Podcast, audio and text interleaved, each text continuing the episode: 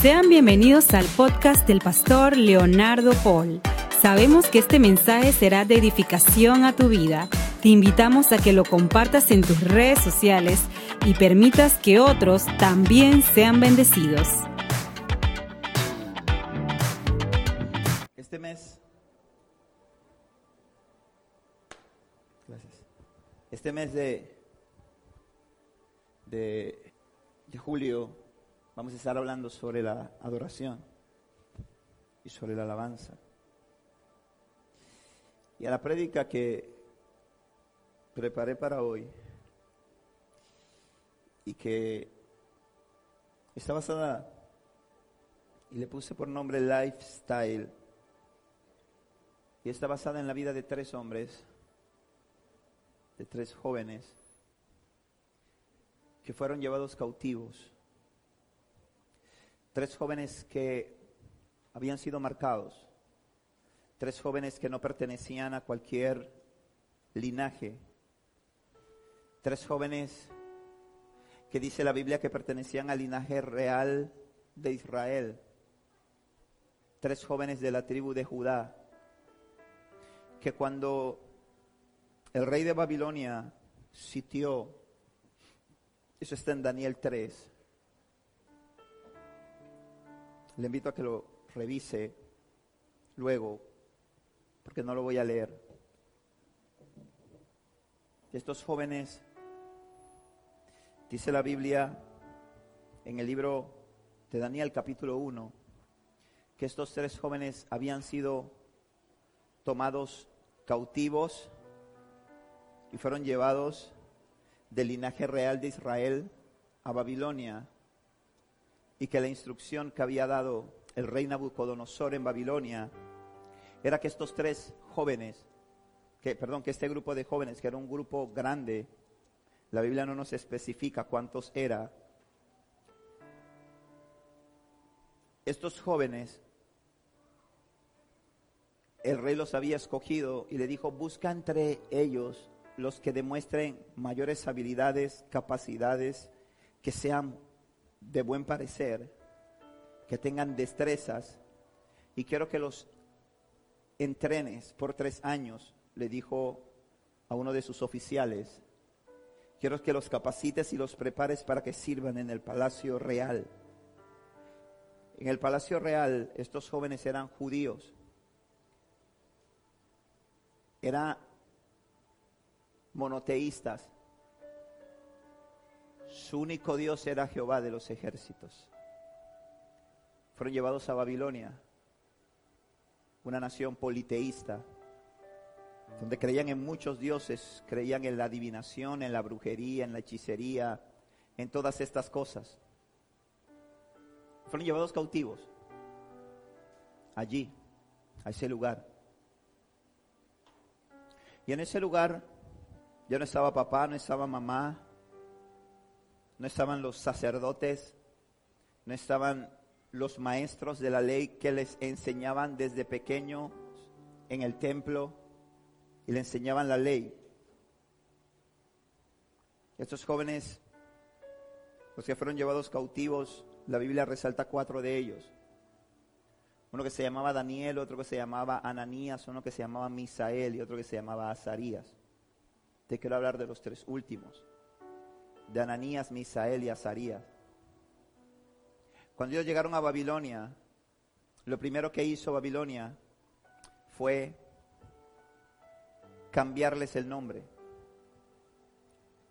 ¿Sabe por qué? Porque el nombre habla de identidad. Y Ananías lo llamó Sadrach, a Misael llamó Mesac,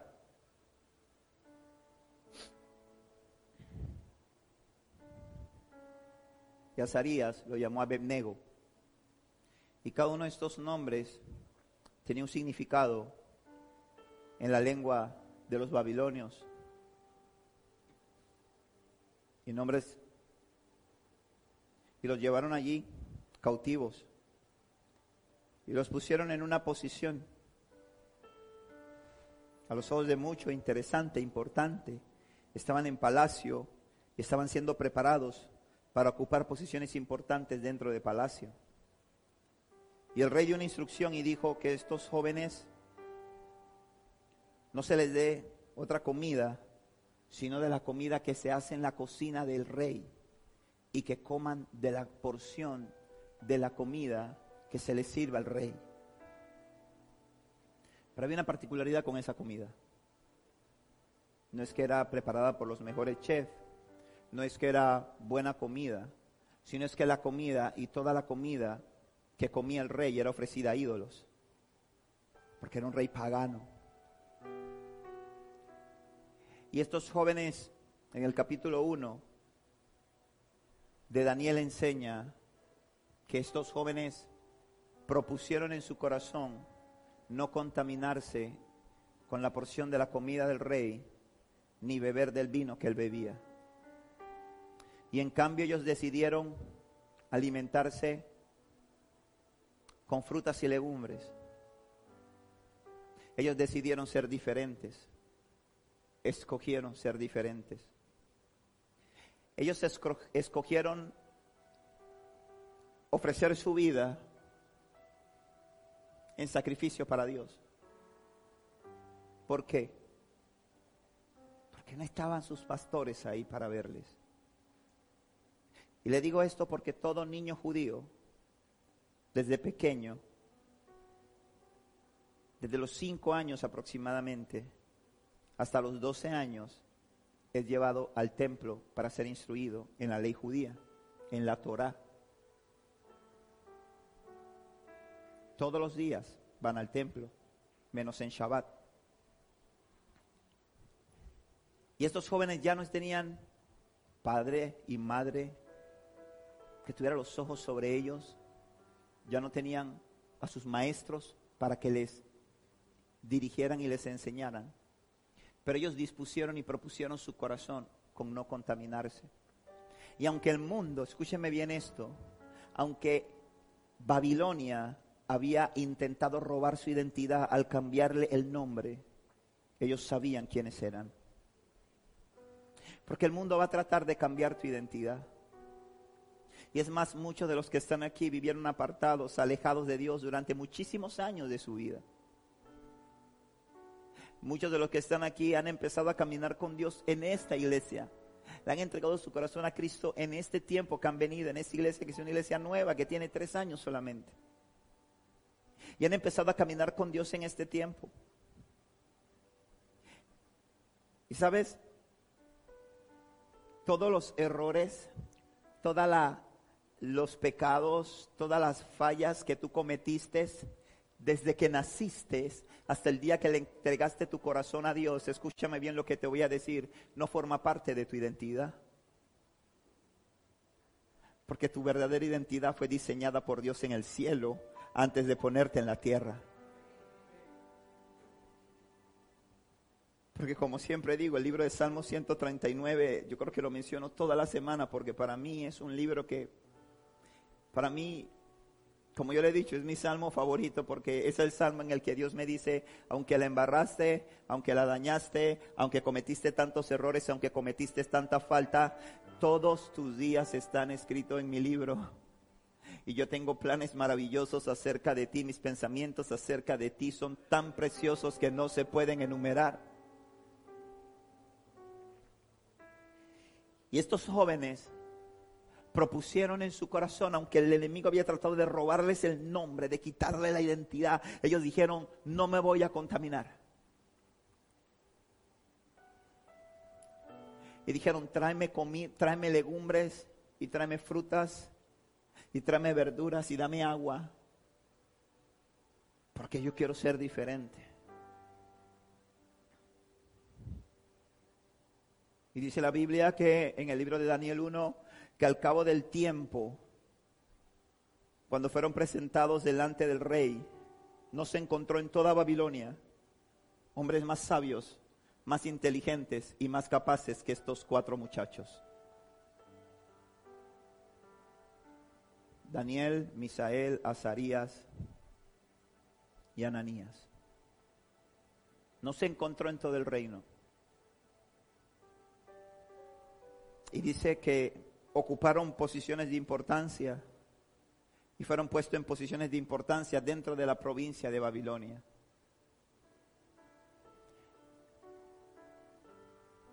Pero dice que en el, capítulo 3 cuenta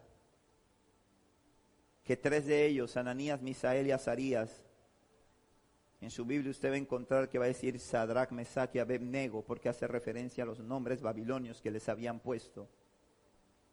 Dice que en ese tiempo el rey se construyó una estatua de 27 metros.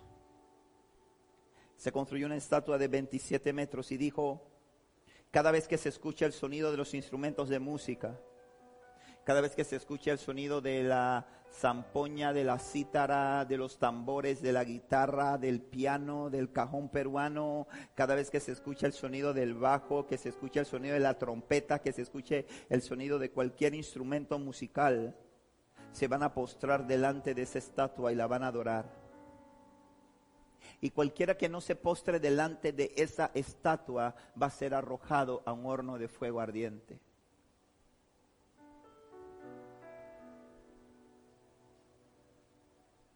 Y esos jóvenes entendían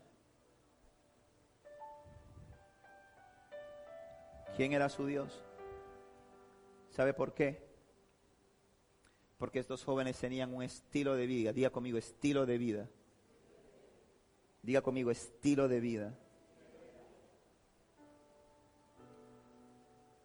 Y el estilo de vida de estos jóvenes era la adoración. El estilo de vida de estos jóvenes era ser adoradores.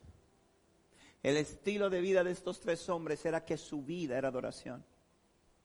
Hemos malentendido tanto el concepto de la adoración. Hemos pensado que la adoración es cantar en la iglesia. Hemos pensado que la adoración es poner en mi carro un, una, un, playlist de música cristiana y cantar cuando voy manejando al trabajo. O ponerme los audífonos cuando estoy haciendo ejercicio y correr escuchando la alabanza y que la alabanza me inspire. Y no entendemos que la adoración, que la alabanza es un estilo de vida. Y yo cuando meditaba en la palabra el Señor me traía esta canción que Madre cantaba hoy. Una canción que le dio el Señor a ella con un grupo de chicos que tienen un grupo que se llama Estruendo de Muchas Aguas. Emma les recomiendo la música de ellos, la pueden encontrar en YouTube, creo que todavía no la han tirado en plataformas digitales, pero en YouTube pueden encontrar sus canciones, ya está en plataformas, se lo pueden encontrar en iTunes, lo pueden encontrar en Spotify, lo pueden encontrar en las plataformas digitales, la música de ellos y se la recomiendo. Pero esta canción, a través de esta canción a mí me, hay una parte de esa canción que a mí me, me cautiva y es la canción que la llamé esta mañana a las seis y media, porque ella no está ministrando, si ustedes se han dado cuenta. Tiene semanas que no ministra. Y no es que no ministre porque esté en disciplina. Es que no ministra porque ha estado confrontando un problema de salud con su, con su mandíbula. Estamos orando para que el Señor la sane. Estamos orando y sabemos que Dios va a hacer el milagro porque tiene llamado y tiene promesa de Dios es una salmista de Dios y esa molestia es un proceso a través del cual Dios se va a glorificar solamente.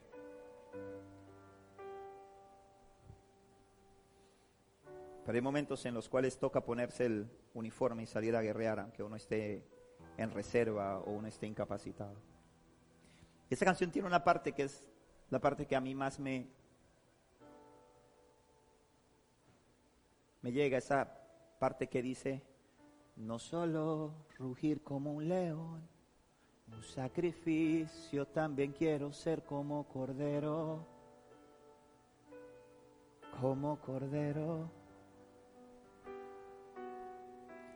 No solo rugir como un león, un sacrificio, también quiero ser como cordero, como cordero Y no solo rugir como un león, un sacrificio, también quiero ser como cordero. Como cordero, ¿sabe por qué? Porque nos gusta ser leones. Nos gusta ver la gloria de Dios. Nos gusta ver las bendiciones de Dios. Nos gusta ver las promesas de Dios cumplidas en nuestras vidas. Pero hoy por hoy hay muy poca gente que quiere ser cordero. La gente quiere ser león, pero no quiere ser cordero. La gente quiere ser bendecida por Dios, la gente quiere ser prosperada por Dios, pero la gente no quiere ser cordero. La gente no quiere sacrificarse. La gente llega hasta donde no le incomode. La gente llega hasta donde no me toque aquellas cosas que amo. Y dice la Biblia que el Señor lo dejó todo, que se despojó de gloria, majestad, honor, poder y dominio y vino a la tierra y murió por ti, por mí en la cruz del Calvario.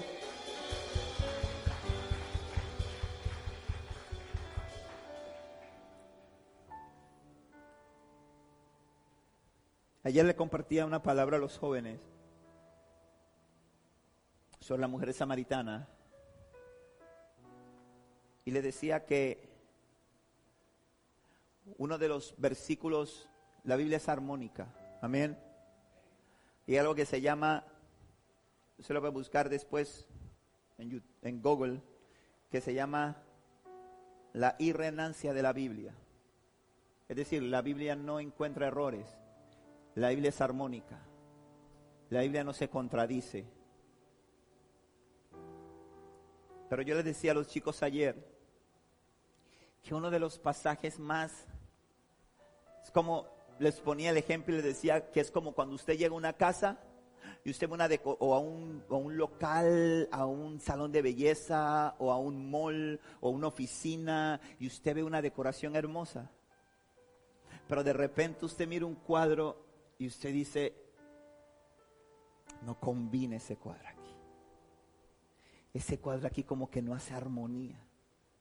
Ese cuadro como que no, no, no, no, no, no va aquí, no cabe aquí, no, no. Ese cuadro no puede caber en este lugar. Ese cuadro, ese cuadro como que yo no lo hubiera puesto. O ese sillón dañó la de, no, no, no sé, algo me dice que eso no va. Y en el pasaje de la mujer samaritana, le confieso personalmente, usted no tiene por qué haberlo visto de esa forma, ni tiene que verlo de esa forma. Pero hay un versículo, que es el versículo 23 del capítulo 4 de Juan, que es ese versículo en el que el Señor dice que la hora viene y ahora es cuando los verdaderos adoradores adorarán al Padre en espíritu y verdad, porque tales adoradores el Padre busca que adoren. Yo decía, eso no combina. Yo decía, si yo hubiese sido Dios, yo lo hubiese metido tal vez en Samuel, en el libro de primera de Samuel cuando hablaban de David, el gran cantor de Israel, el que compuso los salmos más maravillosos que hay.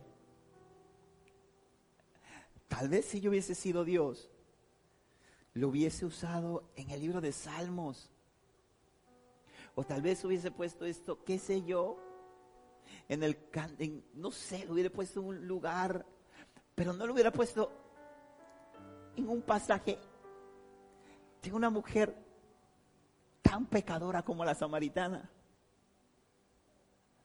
Una mujer que ha fallado tanto como la samaritana, no lo hubiera puesto ahí, tal vez lo hubiera puesto en otro, en otro, en otro lado.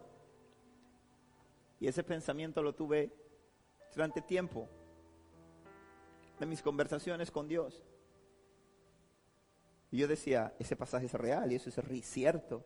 El Señor está buscando verdaderos adoradores, pero yo me preguntaba, siempre tenía eso, decía, pero ¿por qué este pasaje está en esta parte donde están hablando de una mujer que dice que ha tenido cinco maridos y el que tiene ahora no es su marido y que eh, es samaritana y todas las cosas que discute con Dios.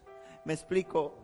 Una mujer que sentía vergüenza de ella, una mujer que llegó a la que, que, fue a sacar agua a la hora a la hora novena cuando el agua las mujeres le iban a sacar a la hora sexta generalmente al, pozo. Es decir, ella iba una hora que no quería ni que la vieran, que no querían que nadie se encontrara con ella, porque sentía vergüenza de su condición. Y yo decía, pero ¿por qué Dios confronta a los discípulos y le dice, levanten los ojos y miren los campos que están blancos y listos para la ciega? ¿Y por qué? Y simple y sencillamente Dios me respondía. Hay cosas que Dios me está respondiendo luego de años de leer la palabra años, hermano. Yo le digo la verdad, yo tengo más de 20 años de leer la Biblia.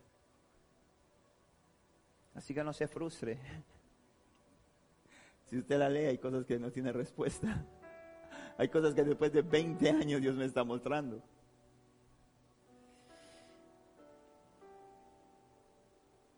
Yo entendía, después de esa incógnita que yo había tenido, yo entendía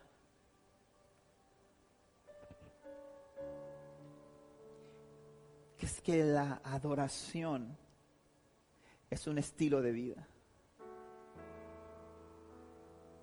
Que la alabanza y la adoración, ser un adorador, es un estilo de vida. No es una parte de un culto. No es una canción que se graba en un disco y se suena es un estilo de vida.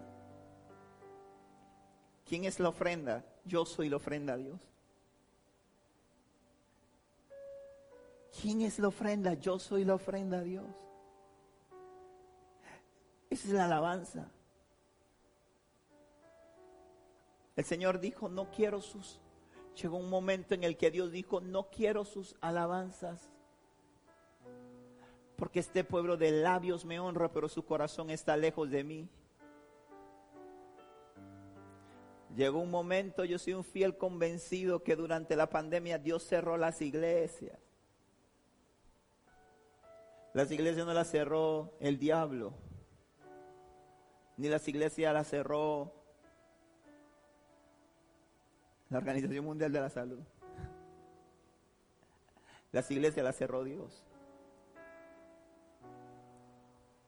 Porque escúcheme bien, no hay autoridad ni hay fuerza humana que puede cerrar la obra de Dios. No hay ninguna autoridad. Han habido guerras a lo largo de la historia. Han habido momentos a lo largo de la historia en los que hombres se han levantado para decir y han dicho voy a acabar con los cristianos. Voy a pregúntele a los judíos del holocausto cuando Gil le dijo voy a raer a, a los judíos de la tierra y el que desapareció de la tierra fue él. Y a lo largo de la historia han intentado cerrar las iglesias, han intentado hacer de todo. Y cuando la iglesia ha sido, en las épocas en que la iglesia ha sido más oprimida, es cuando la iglesia más ha crecido y más se ha multiplicado. Porque simple y sencillamente la iglesia no es una obra humana, sino que la iglesia es producto del corazón del Padre. Simple y sencillamente cuando Dios cerró las iglesias hace dos años, las cerró porque estaba molesto con la iglesia, triste con la iglesia.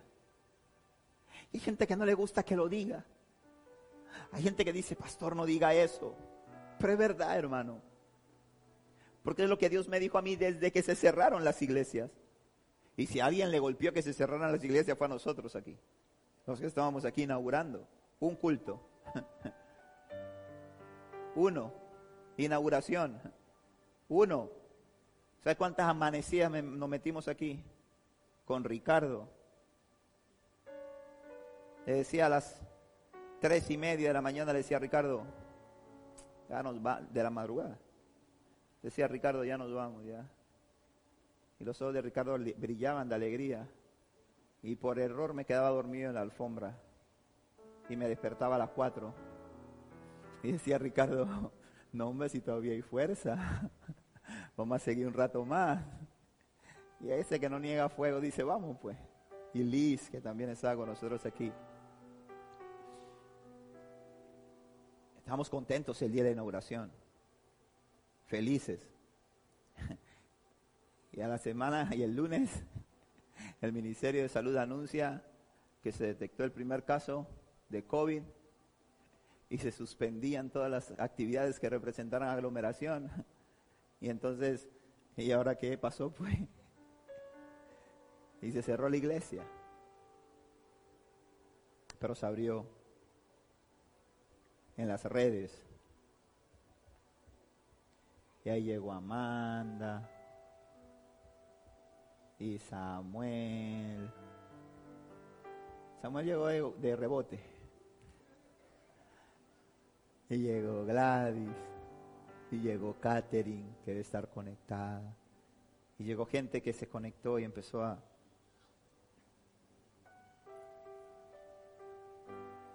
Y se abrieron las iglesias nuevamente. Pero yo no estoy tan seguro, estoy muy honesto, de qué tan contento está Dios con la iglesia hoy. De verdad. De verdad. Porque, ¿sabe por qué? Porque tú y yo fuimos creados. Escucha bien lo que te voy a decir. Tú y yo fuimos creados para alabanza de su nombre. Tú y yo fuimos creados para alabanza de su nombre. Esa es la razón por la cual tú y yo fuimos creados. Hoy en día hacemos cualquier cosa, hacemos muchas cosas, muchas cosas hacemos. Estamos buscando realización, que es bueno, hay que trabajar. Dice la Biblia, el que no trabaja, que no coma. Estamos buscando cumplir nuestros sueños, alcanzar nuestras metas, ser felices. Estamos buscando tantas cosas. Menos. Estamos buscando ser leones que rujan. Estamos buscando ser exitosos en lo que emprendemos. Pero muy pocos están buscando la razón de ser de su existencia, que ser adoradores que ser alabanza, que ser sacrificio. Créamelo, hermano. Créamelo. Créamelo. Créamelo. Esa es la razón de su vida.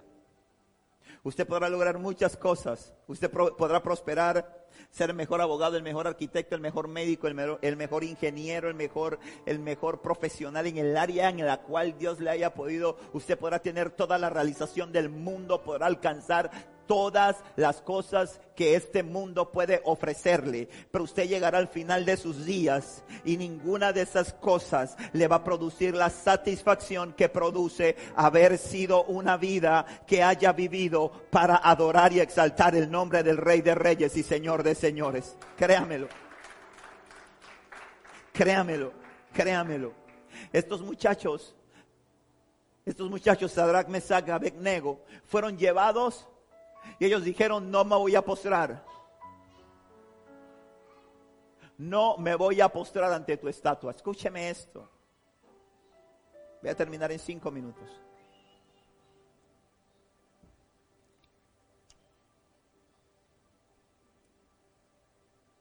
Allá afuera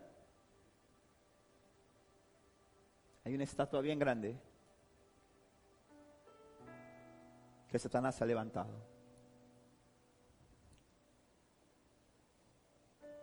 Y que está esperando que la gente se postre ante ella. Estamos entrando en tiempos en los que los verdaderos adoradores adorarán al Padre en espíritu y verdad. Estamos entrando en tiempos en el que hay que tomar decisiones, decisiones que te van a costar el trabajo, decisiones que van a costar tu relación con tu familia, decisiones que van a costar que pierdas amigos, amigas. Amigos.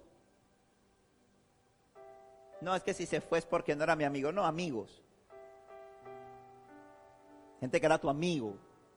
Gente que te gente que estaba contigo en las buenas y en las malas. Porque a veces nosotros los cristianos nos las damos de muy amigos y no somos nada de amigos. A veces uno tiene amigos en el mundo que son más amigos que los de la iglesia.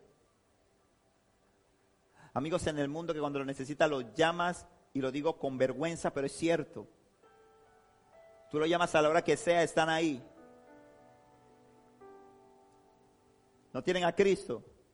Tal vez no te darán el mejor consejo, tal vez no oren contigo, pero vas a tener un hombro con quien llorar. Tal vez ayudarán a empujarte, a tirarte al, a que te termines de tirar en el hueco, pero te van a decir, y sabes qué, me voy a tirar contigo.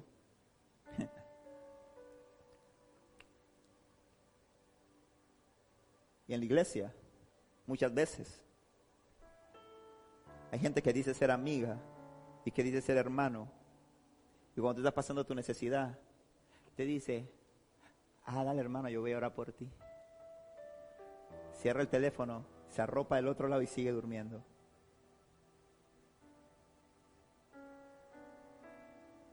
Y yo sé que esa prédica no gusta a mucha gente. Pero ya usted sabe cuál es mi respuesta frente a eso.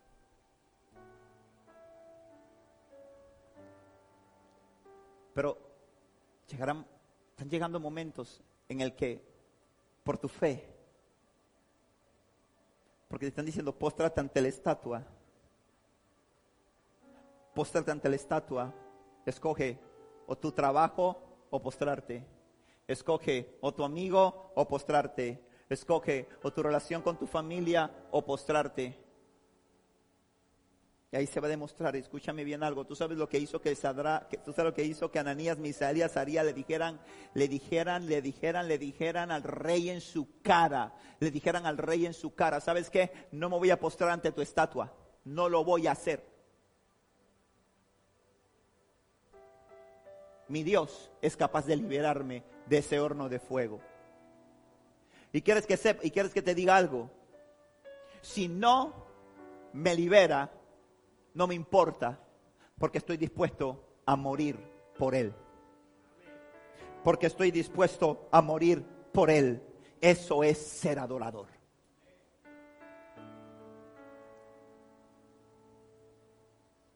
Eso es ser adorador. Gente que dice, no me importa lo que tenga que perder con tal de honrar al Padre. Gente que no está interesada en ser socialmente aceptada, sino ser bíblicamente correcta.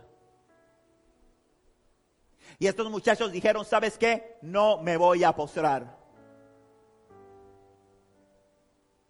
Y Nabucodonosor se encendió en ira.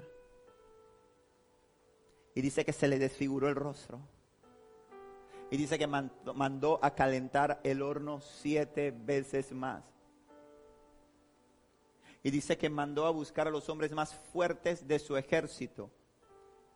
Y te voy a explicar algo para que entiendas quiénes son estos hombres más fuertes del ejército. Como esa orden fue apremiante y eso fue en el momento,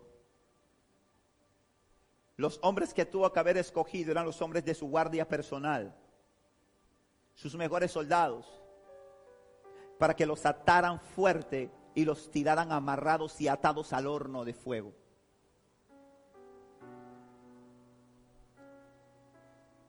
Y hay veces, cuando eres un adorador, que esperamos que Dios nos libre,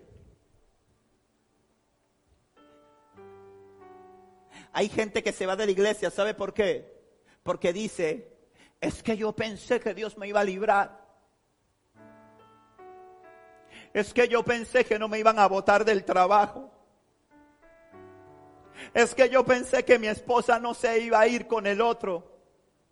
Y lloré, y lloré y rogué y le pedí a Dios y yo pensé que eso no iba a pasar. Es que yo pensé que no me iban a quitar el carro, que no me iban a quitar la casa. Y yo le oré a Dios y le oré con fe a Dios y lo iré creyendo a Dios. Y Dios no lo hizo. Estoy sentido y me voy porque yo tenía fe de que Dios lo iba a hacer.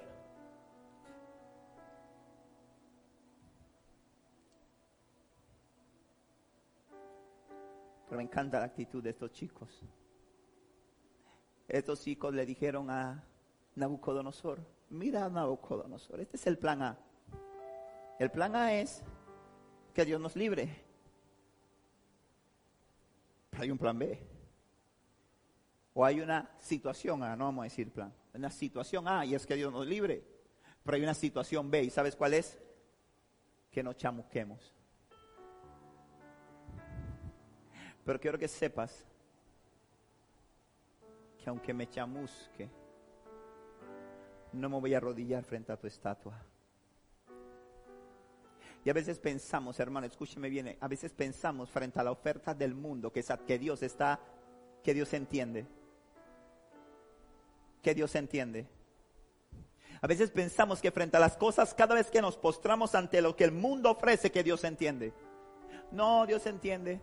Dios te ama, porque es una mentira que nos han vendido. Es una gran mentira que nos han vendido. Es una gran mentira que le han venido vendiendo a la iglesia. De que no importa, Dios te ama como eres, Dios te acepta como eres. Claro que Dios te ama como eres, claro que Dios te acepta como eres, pero te transforma. Amén. Te transforma. Dice la Biblia, deje el impío su camino y el hombre inicuo su pensamiento. Dice Señor, el que robaba que no robe más. El que mentía que no mienta más. El que engañaba que no engañe más. Entonces, ¿qué quiere decir? Que cuando Dios viene a tu vida, cuando Cristo derrama su sangre sobre ti y te limpia, Él empieza a tener expectativas contigo. Y Él empieza a decir, yo quiero ver una madre diferente. Yo quiero ver una madre que no me va a negar cuando enfrente la estatua frente a la cual se tenga que postrar. Y quiero que sepas que cada vez que una estatua está frente a ti y se escucha el sonido de la zampoña, el sonido del arpa, el sonido de la guitarra, el sonido del piano, el sonido, y te dicen, póstrate, quiero que sepas que Dios no está ni mirando, está ocupado en la guerra en Ucrania, Dios no está mirando lo que está pasando en Estados Unidos, Dios no está mirando lo que está pasando en Colombia, Él tiene su mirada puesta sobre ti y está esperando ver qué tú vas a hacer. Está esperando ver qué tú vas a hacer. Está esperando a ver qué tú vas a hacer. Y por eso que el Señor dice, si alguno quiere venir en pos de mí, niéguese a sí mismo, tome su cruz y sígame. Eso no es opcional. Escúcheme, iglesia, eso no es opcional. Eso no es para el pastor. Eso no es para los líderes. Eso no es para los que son de mucha oración. Eso no es para los que son muy espirituales. Eso es para todo aquel que quiere ser un seguidor de Jesús. La Biblia dice, si tú quieres ser mi seguidor, niégate a ti mismo, toma tu cruz y sígueme.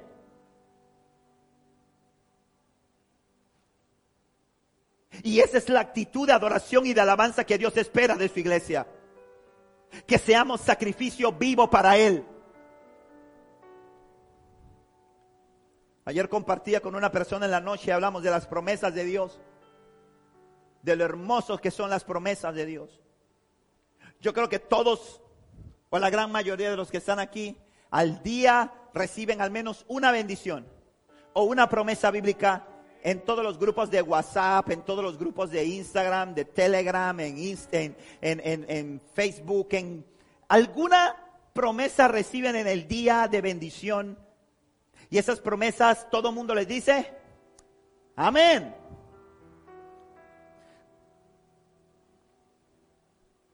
Y todo el mundo las quiere recibir.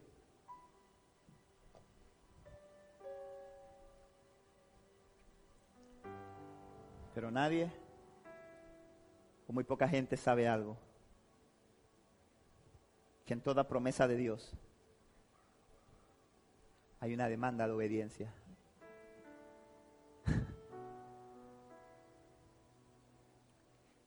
Que la obediencia es el código de activación de la promesa para su cumplimiento. La gente a todas las promesas le dice amén. Pero yo digo, no mande la promesa, mande la promesa, la promesa es buena, por eso no, no va a mandar promesa. Mándela, sígala mandando. Pero le doy un consejo. Mande con la promesa la demanda de obediencia de Dios.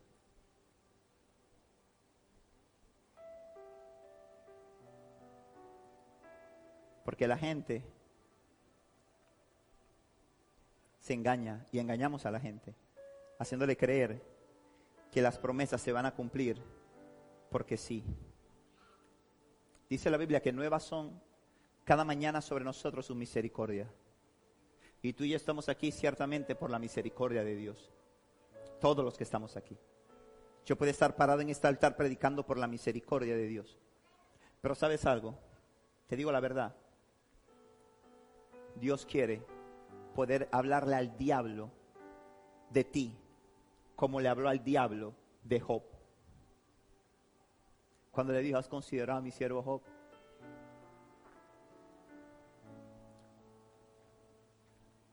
La adoración y la alabanza es un estilo de vida.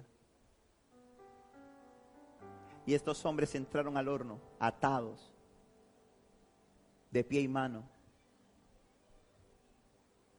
Y cuando entraron al horno de fuego atados de pie y mano, dice que los soldados que lo lanzaron, dice que murieron solamente al acercarse al horno. Dice que los echaron. Y Nabucodonosor se acercó para ver qué pasaba. Porque ellos le dijeron a Nabucodonosor, nuestro Dios nos puede librar. Y ya ellos sabían de qué Dios le está, ya Nabucodonosor sabía de qué Dios le estaba hablando. Y entonces Nabucodonosor se asomó. Y cuando se asomó, llamó a los güeyes y dice, vengan acá. ¿Ustedes no arrojaron a tres allá adentro? Dice, sí. ¿Y no los arrojaron amarrados? Dice, sí. Y dice, ¿cómo yo veo a cuatro? ¿Y cómo están sueltos? ¿Y cómo están caminando en medio de las llamas? ¿Y cómo es que las llamas no les hacen daño? Pero ¿sabe qué es lo más maravilloso de todo? que el cuarto hombre que yo veo caminando adentro de ese horno es un hombre que tiene la apariencia de Dios. Wow, poderoso.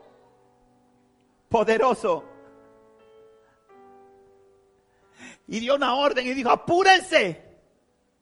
Abran ese horno. Saquen a esa gente de ahí.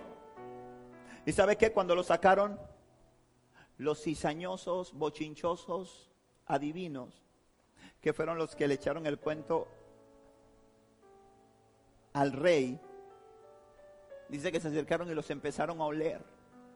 Y dice que su ropa no olía ni a humo. Dice que su ropa no olía ni a humo. ¿Sabes por qué? Porque cuando tu vida, cuando tu vida, cuando tu vida, cuando tu vida, cuando tu vida es la alabanza, cuando tu, cuando tu alabanza no es cuán grande es Dios, sino cuando tu alabanza es tu caminar, cuando tu alabanza es tu respirar, cuando tu alabanza es tu hablar, cuando tu alabanza es tu acostarte, cuando tu alabanza es tu levantarte, cuando tu alabanza es lo que tú haces en lo secreto, cuando tu alabanza es como tu reacción frente a todo. Cuando tu alabanza es cuando tú le das lo primero y lo mejor para Dios, entonces Dios te va a librar del horno de fuego. Eso es ser alabanza. Eso es ser adorador. ¿Y sabe lo que dijo el rey después de eso? El rey dijo, Aquí todo mundo. De ahora en adelante, aquí todo mundo va a respetar al Dios de Sadrach, Mesach y Abednego. Y quiero que sepan que aquel que blasfeme contra el Dios de estos muchachos le va a costar la vida y su casa va a ser convertida en muladar. Wow, qué poderoso, qué poderoso, qué poderoso. Eso es lo que Dios está esperando, ¿sabes? Eso es lo que necesita el Padre. Eso es lo que necesita Dios, eso es lo que Dios tiene expectativa. Dios está necesitando una iglesia de adoradores. Dios está necesitando una iglesia de gente de alabanza. Gente que sea adoración, no gente que adore, gente que sea adoración, no gente que alabe, gente que sea alabanza, gente que su vida hable de Cristo, gente que su vida refleje a Cristo en lo secreto, que refleja a Cristo en su caminar, que refleja a Cristo en su integridad. Con todo el respeto, hermano, no gente que venga todos los domingos a la iglesia a lavar su conciencia en la iglesia y a recargar sus pilas para el lunes seguir pecando. Porque Dios es bueno y Él es cool y Él nos perdona. Todos somos pecadores. Gloria a Dios. Todos somos pecadores y vamos a pecar. Y yo miro a la mujer del vecino, pero Dios sabe. Yo vivo bochinchando, pero Dios sabe yo soy mecha corta, me disparo con cualquier cosa, pero Dios sabe. Yo meto la mano por aquí y me agarro esto, pero que Dios sabe, Él me conoce, Él me ama, Él me ama así. Si yo soy Sergio rebelde, yo soy la oveja negra de la familia, pero Él me ama, igual soy su ovejita negra. Créeme que eso no es así. La salvación es inmerecida. Eso es verdad. Es un regalo. Tú no la puedes comprar ni con plata ni con oro. Pero el Señor dice en su palabra que el que persevera hasta el fin será salvo. Pero el Señor dice en su palabra, el que pone la mano en el arado y mira hacia atrás no es digno del reino de los cielos. Escúcheme bien lo que le digo, iglesia. Dice la palabra, ay de que haga caer a alguno de mis pequeñitos mejor le es agarrarse una piedra de molino, amarrarse la colla y tirarse un río. Lo dice Dios. Y muchas veces nuestra vida y nuestro testimonio hace que la gente no quiera ni venir a la iglesia. No quiera ni buscar de Cristo. Porque la gente dice, pata como tú, mejor déjame donde estoy. Para actuar como tú actúas, mejor déjame donde estoy.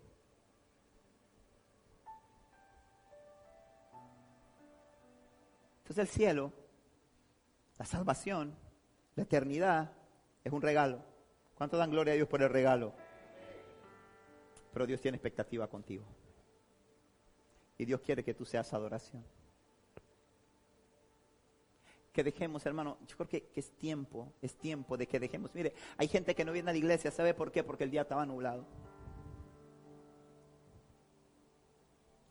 Hay gente que, se, hay gente que sabe que el Señor dice en su palabra, no se embriaguéis con vino, en lo cual hay disolución. Y, y, se ponen a tomar, ¿sabe por qué? Porque no quieren quedar mal con el jefe. Porque ¿qué va a pensar el jefe de mí?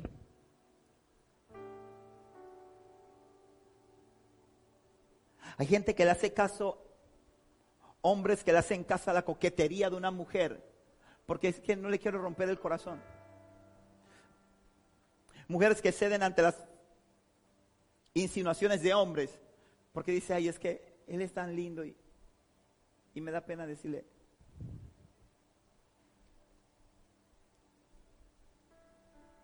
¿Y Dios qué?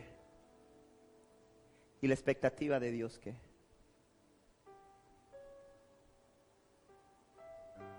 Gente que le mandan chistes de doble sentido a su celular.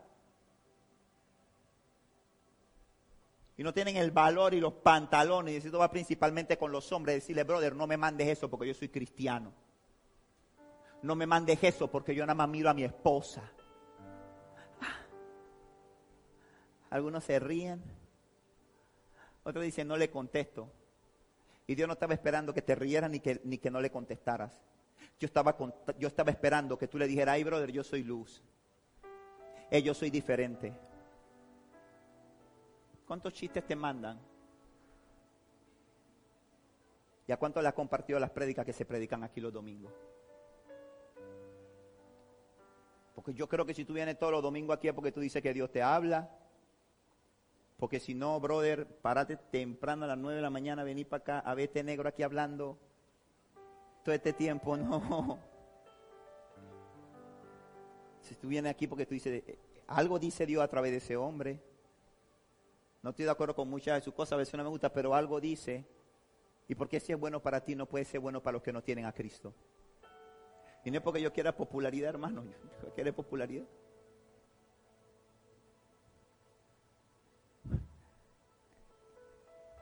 No solo rugir como león, hermano. Yo me pude hacer un experimento. Tengo unos grupos de profesionales, es compañeros, y entonces les mandaba a veces algunas promesas, algunas palabras, y todos decían amén, amén, qué bueno, amén, bendición, amén. Esto dice dos reels hice dos reels que los subí a las redes y se los mandé.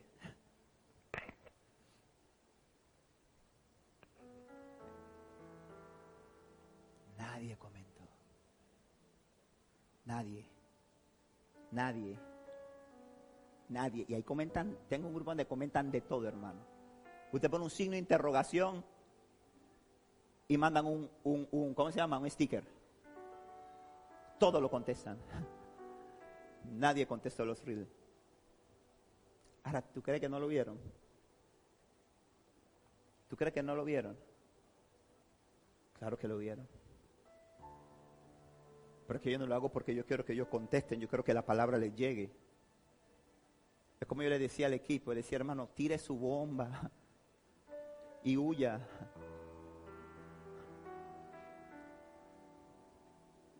Iglesia, Dios tiene expectativa contigo. Dios tiene expectativa contigo. Iglesia, Dios tiene expectativa contigo. No comas cuentos. Dios tiene expectativa contigo. Dios está esperando cosas de ti.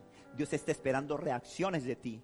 Dios está esperando cómo tú vas a reaccionar frente a circunstancias, frente a situaciones. Y quiere que ahí tú seas adoración. Que ahí tú seas adoración. Que ahí tú seas un adorador. Que ahí tú seas un adorador que ahí tú seas un adorador, que allí tú seas un adorador. ¿Sabes por qué? Porque Cristo viene ya. Ponte de pie. Yo ayer conversaba con alguien y le decía, y perdóname Sandra que no pusiste ninguno de los versículos, pero Dios sabe. Yo ayer conversaba con una, en la noche, mi esposo y yo conversamos con una gran amiga. Y yo le decía, ¿sabe cómo yo me siento? Yo me siento como cuando, como cuando de repente usted lo paran sobresaltado en la noche por algo, lo despiertan y usted está como desorientado. Uso ese ejemplo para no usar el ejemplo de que cuando estaba en el mundo y alguien te mete un puñete desprevenido y tú quedas como aturdido, ¿no? Y tú no sabes qué pasó. Y tú como que, ¿qué pasó aquí? Hasta que tú reaccionas y te ponen play. Y entonces vas para encima, como un león, no como un cordero. Yo le decía, los ataques del enemigo son tantos el bombardeo que estoy viendo es tanto que no, le decía, sinceramente necesito tanto de Dios le decía, necesito tanto de la dirección del Espíritu Santo porque todos los días sale algo nuevo, todos los días hay, hay, todos los días hay una imposición nueva, todos los días hay un ataque nuevo, todos los días hay algo, hay algo, hay algo, hay algo. Entonces yo me quedo viendo, me la paso leyendo, me la paso estudiando, me la paso orando, estoy buscando, cuando veo, me aparece, ah, aquí me aparece sobre el, el, el enfoque y la avanzada del aborto, por otro lado me aparece el enfoque de este concepto de identidad de género y más adelante rápidamente me aparece todo el tema que tiene que ver con, con, la, con, el plan y el proyecto que hay de reducir la, la, población mundial. Y todas estas cosas son una tras otra, tras otra, tras otra, tras otras. Y yo les digo, wow, Dios, es, es como que, es como que, Señor, ayúdame, ayúdame a poder entenderlo, ayúdame a poder centrarme en esto. Ayúdame a poder ser luz Ayúdame a poder en este tiempo ser una voz. Enséñame y dirígeme a decir lo que tengo que decir y a callar lo que no debo decir. Pero es tanto el ataque que vivo diariamente y no soy religioso. Es la realidad de lo que se está viviendo. Es la, la realidad de lo que se está viviendo. Porque es como digo, cualquier cuestión que tú hables hoy sobre la orientación sexual, ya te etiquetan homofóbico, te etiquetan como, etiquetan como intolerante. Y como yo he dicho, hermano, yo, yo no comparto las preferencias sexuales de la gente, pero las respeto. Yo tengo que respetar las preferencias sexuales de la gente. Es más, amo a la gente. Yo no tengo ningún problema. Yo no tengo ningún tipo de problema, hermano, de sentarme a comer con una persona que tenga una orientación sexual que la Biblia censure. De llevarle mi carro, de abrazarlo, no tengo cero problema con eso.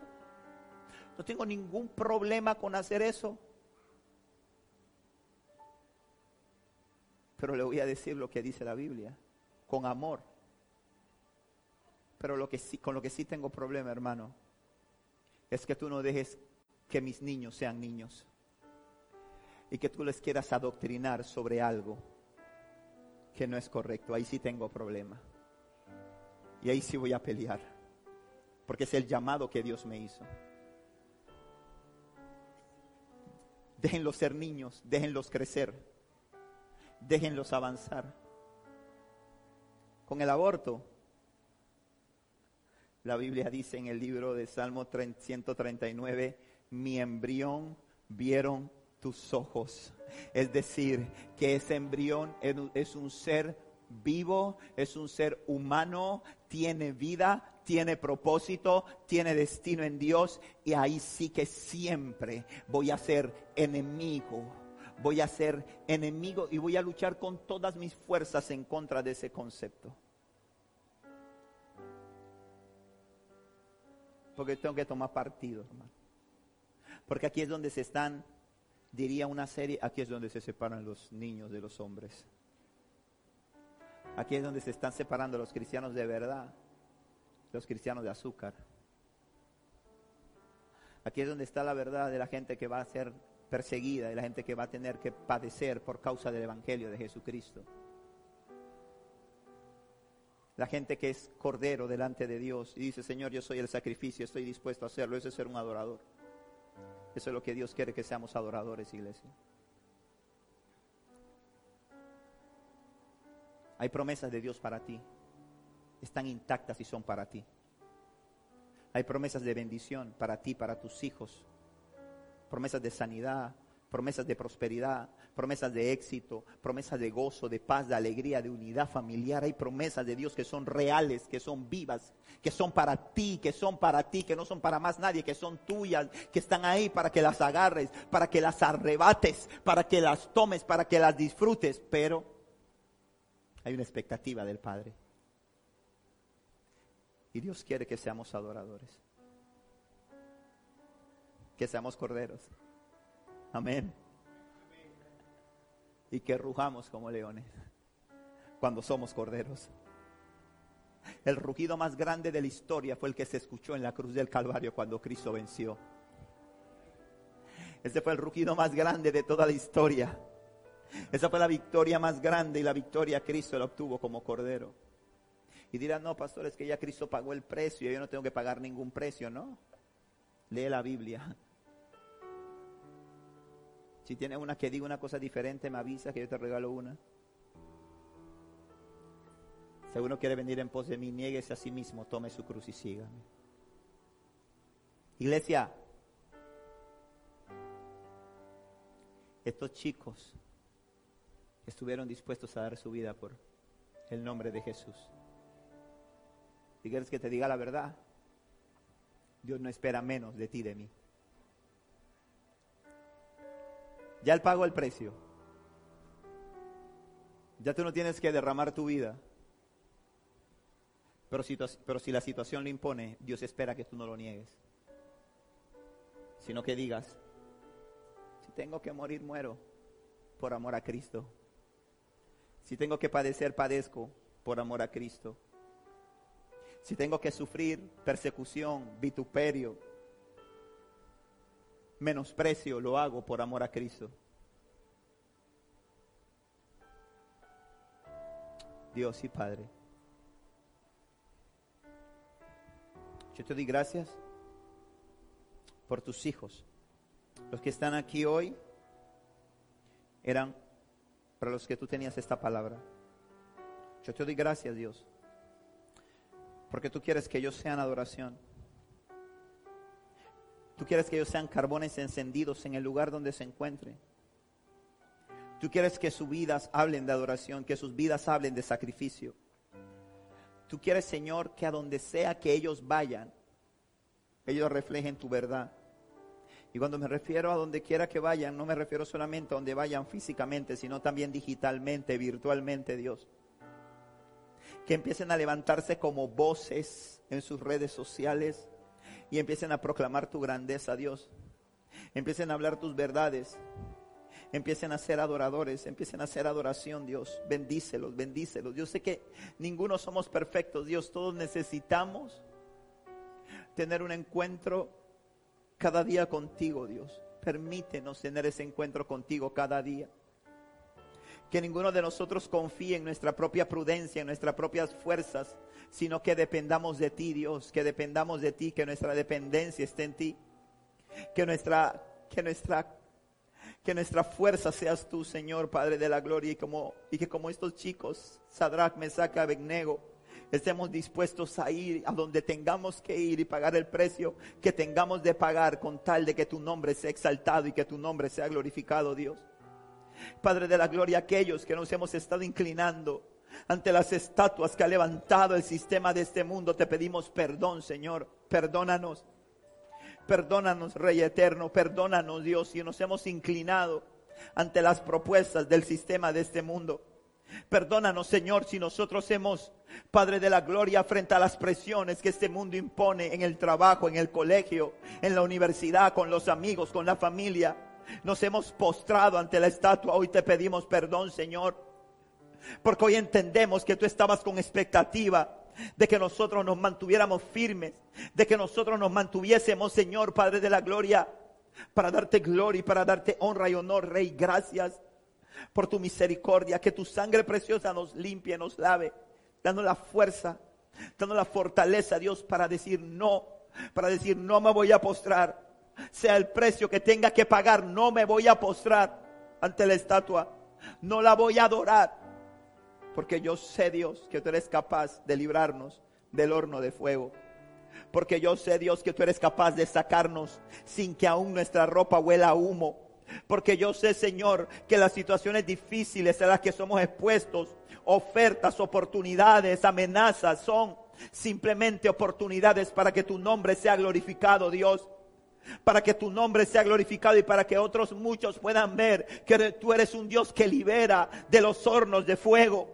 Porque yo sé, Dios, que en ese lugar hay hombres y mujeres bajo amenaza de ser arrojados a hornos de fuego, Dios amado. Y yo sé que tú eres capaz de librarles, Padre de la Gloria, pero aún te pido que vayas más allá en el fuego que pongas en sus corazones. Y es que ellos estén no, no con expectativa de que tú lo puedas librar, sino con la expectativa de que tú eres su Salvador, Dios amado. Y de que si tú no los libras, aún así se van a mantener firmes con su mirada puesta en ti, Rey.